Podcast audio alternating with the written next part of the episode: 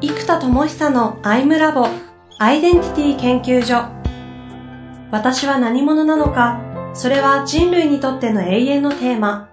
15年の歳月をかけ開発された統合された究極の私と出会える技術アイミング。不確実性の時代を生きる次世代リーダーのためにアイデンティティの本質について語り尽くします。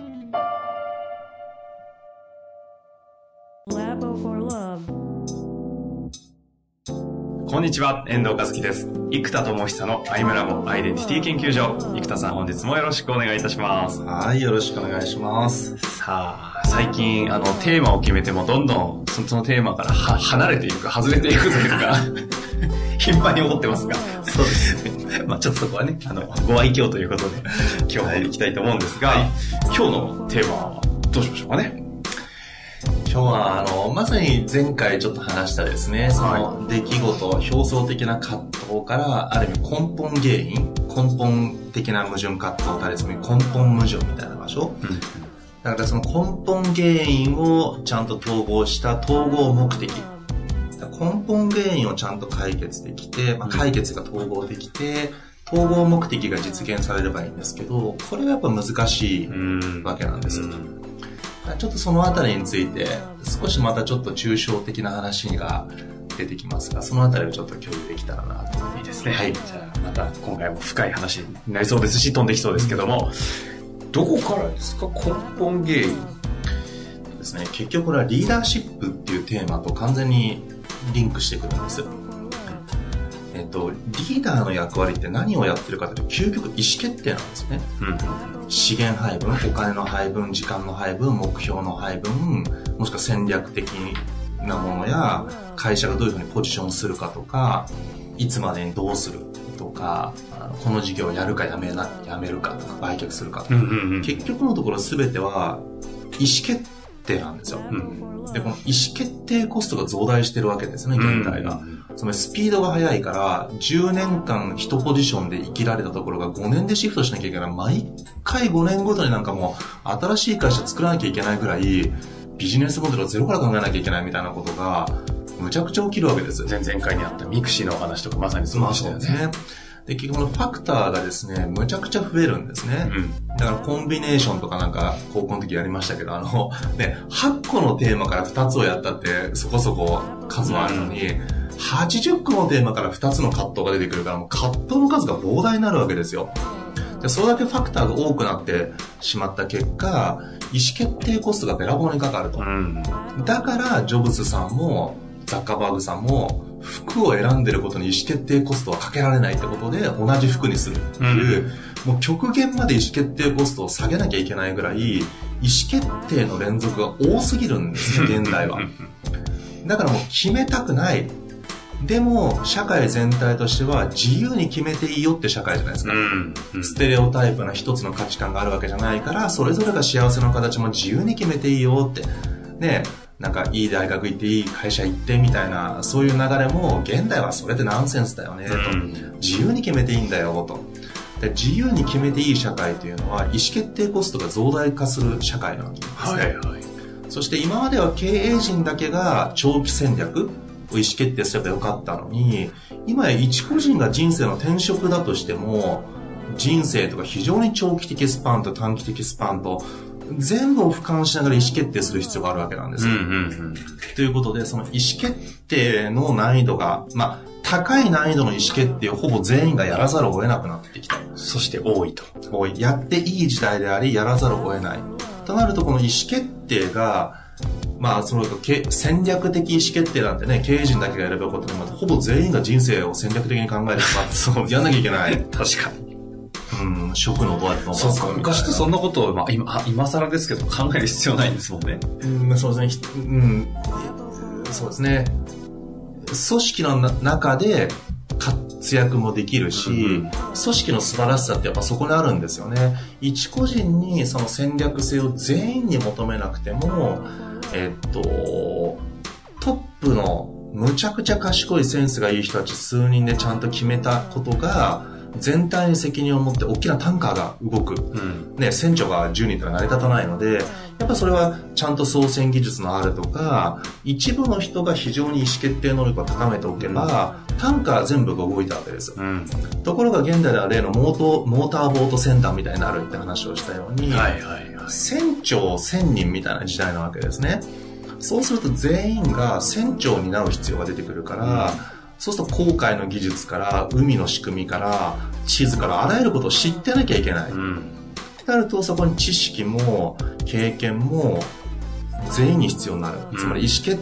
定に必要な思考力や情報を一個人が持てる時代っていう反面持たなきゃいけない時代となり、それをもとに広がったファクター、情報が多いものを意思決定する必要がある。ので、意思決定コストというのが、えっ、と、全員にむちゃくちゃ増大してる社会なんです。うん、で、調査コストは下がってるんですよ。つまり、スマホとかで調べるのはむちゃくちゃコストが下がってる。はい、調べるのが早い。で、調べるのは早いからこそ、情報が増えるんですね。うんうんじゃ意思決定コストはどうなってるかというと上がってるんですよ。ほうほう。調査コストは激下がりしてますけど、意思決定コストは上がってる。確かに。そうですね。うん、だからみんなもう内観するために旅に行っちゃったりするんですよ。もうちょっとやそっと考えたら決めらんないから。意思決定の旅に行くわけです、ね、うん、とかも3ヶ月仕事休んじゃうとか、一回会社辞めてから考えるとか、はいはいはいもう経営者もそうですよね。もうじっくり考えないともう決めらんないですよね。なのでもう一回会社売却してから考えようっていう人も増えてますし、えー、で、会長職になって考える時間増やそうと思って、大体、あの、名前が変わっただけでほぼ変わらないっていうテーマが ほとんどですけど、あの、まあ、ある意味での、会長職になってくっつき時間できるからって言ってる僕、経営者の友達いっぱいですけど、ね、絶対に時間できてないですよ。みんなね、会長職になっただけで実質 CEO だから、実質が変わんないですよね。うん、そう。で、とにかく時間が必要になってきてる。それだけ意思決定が難しくなってきてる。っていうのがあります。で、ここで何が起こるかというと、矛盾を統合しようとしなければ、もっと意思決定って早いんですね。割り切ればいいんです。つまり A は B を A に行くか B に行くかで割り切れれば早いんですね。例えば、なんか今だったら好きな仕事をやるか、お金になる仕事をやるか。一昔前だったら、いや、好きなことを仕事をするなんて何夢物語のこと言ってんだと。まあ、これ仕事だから、自分がやりたいことじゃなくて人様にお役に立てることをやるんだと。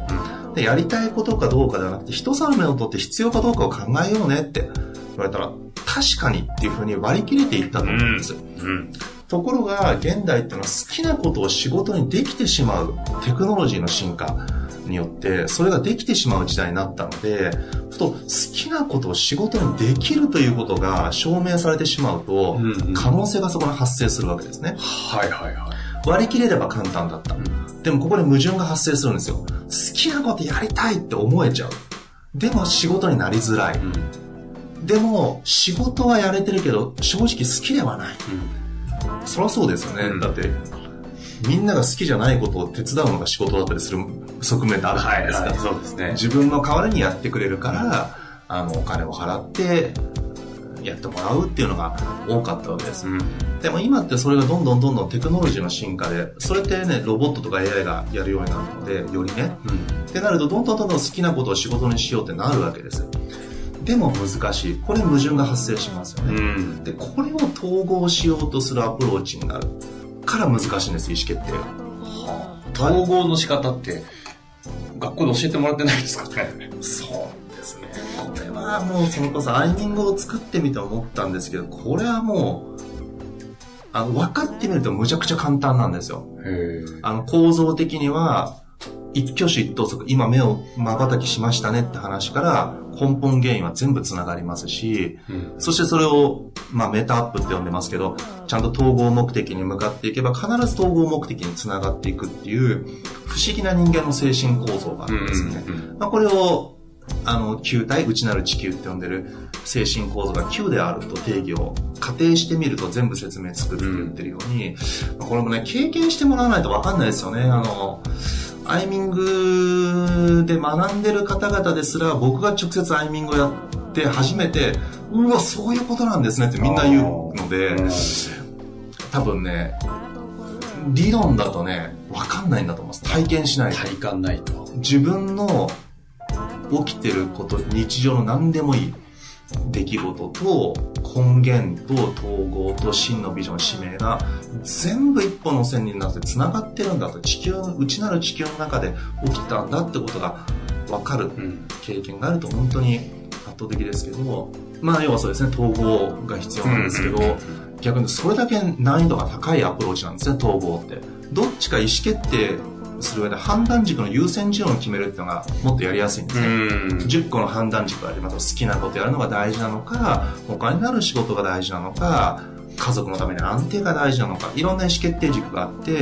や、僕はやっぱり安定が一番今大事ですってなったら、好きなことよりも安定っていう軸をもとに仕事を選ぶので、安定した仕事をやってて、いや、僕はそれが大事だと思ってるから、いいんだよ別に好きじゃなくてと。安定させることが何よりも大事だからってなるじゃないですか。はい。でも、その前としてはアイデンティティが本当はあるんですね。つまり、父としてとか夫としてとか、家族の長として自分の仕事を安定させることが大事だから、安定を選ぶ。っていう形で、アイデンティティ、まあ、マインドパラダイムがあって意思決定が。本当はアイデンティティをちゃんと選べればいいわけなんですけど、うんまあ、ちょっとその話すとまたアイミングの話になっちゃいますけどね。その、役職とか社会的なアイデンティティじゃなくて、本来の私が何者としての、例えば家族の長なのか、何者としての夫なのか、何者としての父なのかっていう、何者としてが、本当は奥に明確にあると、圧倒的にいいですけど、まあ、いいというのは意思決定も早いし、判断軸が明確になってくるその通りです。つまり、父親であるっていう役職はですね、基本的に千差万別世界で全然形が違うわけですよ。で、全然形が違うので、昔はね、父たるものこうであるべしっていうステレオタイプな価値観に沿っていたし、逆に沿わないとおかしいよねって言われてたから、社会不適合になっちゃうから、やっぱり社会規範にちゃんと乗っ取ることで、まあ、つまはじきにもならないし、あの、まあ、ちゃんと全うできたと思うんですね、役職が。ところが現代では自由でいいし、誰も干渉してこないから、それぞれの家族の中での家族の形も自由になっていく。うん、ってなると、あの、何者としての父親なのかって何者かをちょっと決めないと実は結構むずいんですよね。父として安定が大事だと思うんだけど、いや、父親としては子供に挑戦する姿を見せることが何よりも大事じゃないかって仮に思ったら、うん、挑戦者としての父である。というふうに置いたならば、安定しないかもしれないし、苦労かけるかもしれないけど、それでも好きなことに子供には挑戦してほしいと。うん、それをお父さんは見せるんだ。苦労かけるけどごめんなっていうスタンスもありじゃないですか。うん、うん、じゃあ、一体どちらが本当に父親像としてどちらがいいか悪いかなんてなくて。そういう話じゃないですもんね。本人たちがどう生きたいか。もちろん家族だからね、自分がそう思ってからって家族を無視するわけにいかんからね、ちゃんと話し合ってですけども、うん、一体じゃあ、親ってどういう親でありたいのかっていうのは、親である前にまず私たちが一体人としてどういう、人としてってなんかな、変な崇高な規範を求められそうだけど、そういう意味ではなくて、何者として、ね、何者として生きたいのかっても含めてですね、うん、そこからできればよりベストですと。うん、ただこれが矛盾ですよね。例の、そんなこと哲学的で簡単に見つかんないんですよ。で、アイミングやっていくと見つかるんですけれども、アイミングもだから難しかったんですね、技術が。どういう？体系化するのが。いや、非常に難しいから。だから、そんなものを探さない方がいいんですよ。なぜかというと難しいから。つまり、アイデンティティが大事だってみんな知ってるんですもん、精神レベルでは。知識がなくても精神レベルで知ってるんです。何者かって知ってると強いって。しかも、もう圧倒的なパフォーマンスは自然体だし。でも、知りたいけど、むちゃくちゃ難しい。から一生やってもほぼ見つからないものだったんです。そう、知りたいけど見つからない。だったら割り切った方がいいんですね。知りたい気持ちは割り切って見つからないということを選択してあげれば、探したって意味ないよって知っておけば困んなくなる。普通だと矛盾したものに関しては割り切るというアプローチが早いし、楽なんですね。そうですね。割り切りは僕の中で分離アプローチなんですね。A は B。で、A を封印して B を選ぶ。うん、で、優先順位のアプローチは A、B、C、D ってあるんだけど、B が一番だよね。で、A たちは封印するわけじゃないけど、こう優先順位とちゃんと残ってるので、ゼロ化しちゃうのか、ちゃんと優先順位を残すのかでも違うんですけど、はい。うん。で、その中で、アイデンティティレベルでそそういったことをこう何ですか探求していくのは面倒くさいから自分が何者かっていうことを探すぐらいで割り切ってそんなのやめた方がいい、うん、そうそうそう。けど今見つけたいじゃないですかみんな、うん、っていう難しいアプローチを持つからみんな矛盾を抱えることになるんです必ずでここでつまりやめればいいのにやりたいじゃないですかど真ん中探しもいや、そんな、しかも、生田さんみたいな人がですよ、現れてしまったら、え見つかるのかなとかね。なんか、気になってしょうがないですよね。だから僕も社会的いいんだ側面もあると思うんですよ。変な期待を持たせちゃう。だって僕が今直接アイミングやればできるけど、僕の時間が限られている以上、できる人をもっと増やさなきゃいけないですよね。だからこれはもう技術としてもちろんですけど、あの、もう極めて難しいものですので、うん、一朝一夕でそんなすぐできるもんじゃないですよ。うん、何でもそうですけど、あの、なんで、ちょっとやそっとじゃもうできないので、もう徹底して訓練、今道場って呼んでるのはアイミング道場なんですけど、道場って呼んでるのは、もう徹底してやってもらってるのと、華道とか書道とか、空手の師範代の方が、のれん分けじゃないけど、自分の道場を持てるって、はいはい半年空手やってますって人が道場絶対持てないんですよね。うん、つまり、プロフェッショナルの基準っていうのは、なぜか研修業界とかコーチング業界非常に低くて、半年、なんか、空手やって、空手やって半年ですって言って、なぜかプロですってなってしまうので、それではね、本当の本当の本物な成果絶対出ないんですよ。うん。だ初めて半年とか、ぶっちゃけ初めて5年だとしても、空手やって5年ですって人が、師範代できるかっていうと、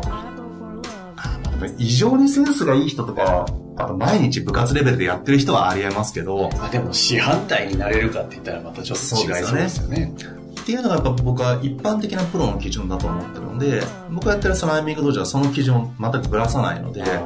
あの、なんか、アイミング道場っていうのはちょっと楽しそうなことかなと思って。楽しいです本気道場ですね。むっちゃ楽しいですけど、むっちゃ楽しいけど、基準がそこが当たり前になってるし、プロとして立てる基準、えー、いわゆる例えば国家資格の歯医者さんでも弁護士さんでも、その基準っていうのがあるじゃないですか。うん、だから、習いましただけで資格が発行されてしまうこと自体が、そもそもプロフェッショナルのお墨付きには絶対ならないので、うんここも結局僕も矛盾が抱えちゃうんですよ。でも人類みんなにやってほしいし、やる気がある皆さんが絶対身につけてほしい。けど圧倒的高い基準じゃない、本物じゃないものは絶対広がらないし、結果そこでみんな困った結果何が起きてるかというと、本当に研修の技術とかコーチングの技術を磨くんじゃなくて、ほとんどがマーケティングの時間になっちゃってるんですよね。売るための活動とそこに困ってしまって、なんかコーチングうまくいってますみたいな投稿せざるを得ないとか、なんつうのかな、その、マーケティングのことばっかりみんな考えてるんですよ、普段。でも、もっと相手のことを考えたいし、皆さん、もっと本当に相手に力になる技術を学びたいんです、みんな。うん、でも、それやってらんないんですよね。背に腹は変えられないから。だから結果的に、なんかこう、マーケティングばっかりになっちゃう。でこれも結局矛盾なんですよ。割り切っちゃえばいいわけです、どっちかに。でもそれ難しい。両方大事。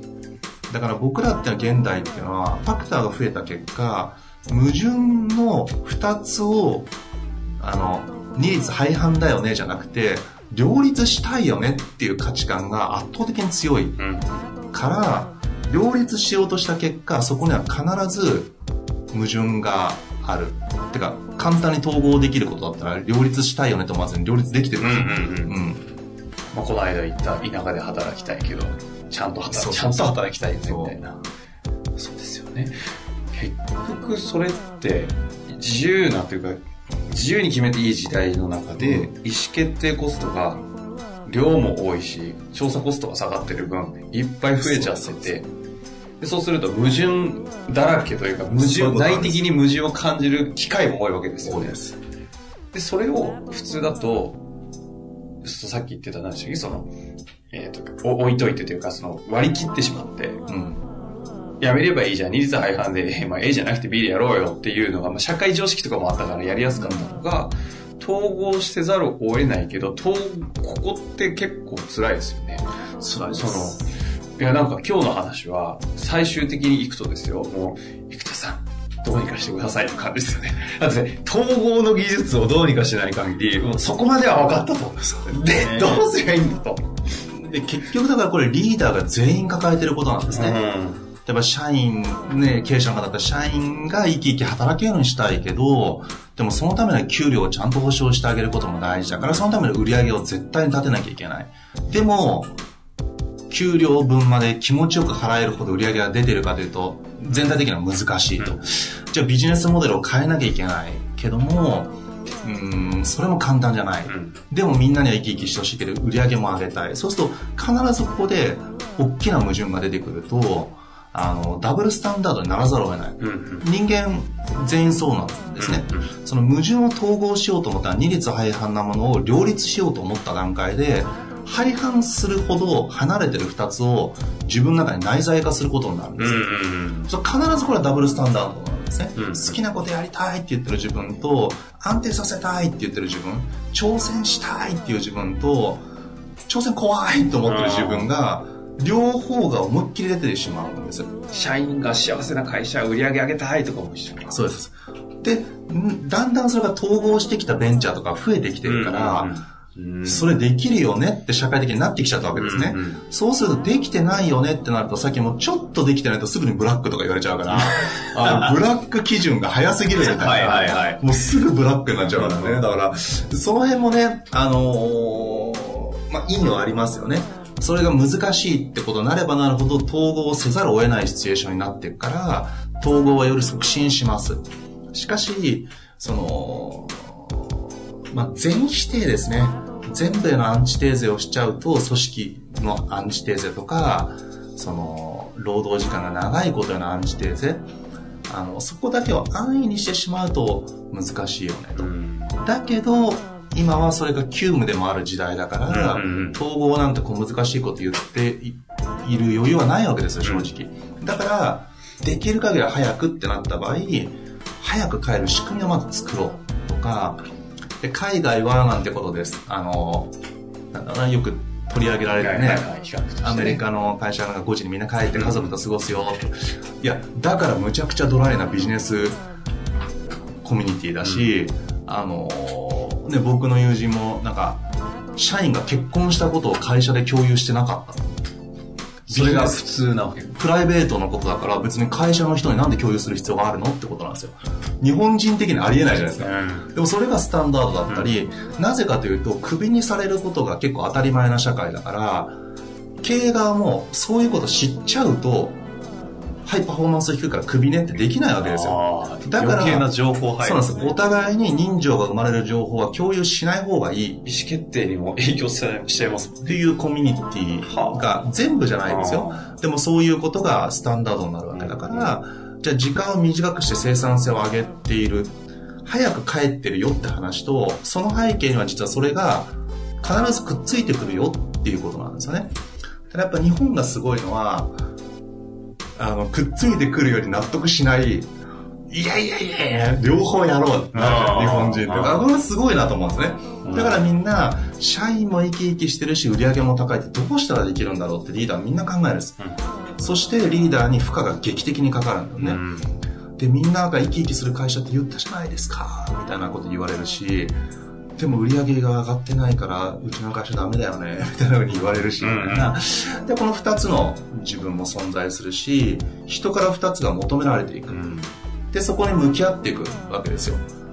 社会的な役割として。うん、でここで必ず矛盾がでっかくなるから、統合が必要になるし、そこが分離していくと苦しいし、で、二律背反なものを統合しようとしてるから必ずダブルスタンダード。だからコロコロ変わるって言われるわけですね。うんうん、実際自分の中でもアイデンティティが両方に触れちゃうんですよ。むっちゃ生き生き作りたいと思ってる自分と、いやいや、社会的にちゃんと売り上げ上げて安定させたいみたいな自分が行ったり来たりするから、好きなことやりたい自分と安定させたい自分もそうだけど、経営者の朝礼誤解の、そうです、そうです。根本原因はそこなわけですね。それは一個人でも起きてますよね。うん、なんかあれですね、今日の会話、自由に決めて良い時代だからこそ、矛盾が溢れて、そうです。苦しいと。矛盾過多な時代です。そしてこれをやろうとすると、矛盾に対しての割り切りではない、統合しなければいけないと、いうことが分かったが、ここからのプロアプローチは、一旦今世の中で言うと、生田さんの開発にかかっているか。僕は勝手にそれを使命だと思ってますけどね。いやでも、結構お、ね、お願いしたいところですよね。だって矛盾だらけですよ。そうなんです。だから、結果ね、その意思決定コストが増大しています。うん、その根本原因は何かというと、マルチレンマって呼んでるんですけど、つまりジレンマ、トリレンマじゃなくてもマルチレンマなんですよ。多重カット。マルチレンマ。うん。なんで、これをちゃんと統合できるアプローチが世の中にあれば、そのマルチレンマ状態で、ジレンマを割り切ることが昔はできたのに、もう今それができない時代。うん、てか、それってしても微妙だよねって言われちゃう時代だから、ほぼみんながマルチレンマになる。ステレオタイプがない時点で必ずマルチレンマになるので、うんうん、その結果、そこのマルチレンマの蜘蛛の巣みたいなものにがんじがらめに今度逆になってしまう。自由でいたすぎてステレオタイプを放棄した結果、うん、マルチレンマの網にかかっちゃって、うん、そこでがんじがらめになっちゃう。気づかなければよかったのに、みたいな。自由の因がそこにあるわけですね。だからここを統合できれば、本当の意味での人間本当はいろいろ葛藤するよねと。いろいろ矛盾抱えてるよねと。そこをちゃんと統合することで真の事故になっていけるので、それ自体やっぱり割り切るよりはやっぱりちゃんと統合のアプローチが本当に適切だとは思ってますけど、まあ大変ですよという。ってことですね。はい。というわけでもう何よりもリスナーの声を代表して、生田さんよろしくお願いしますと。リリースをあらゆる開発、発明、頑張りしておりますので、頑張ります。楽しみにしております。というわけで、本日もありがとうございました。ありがとうございます。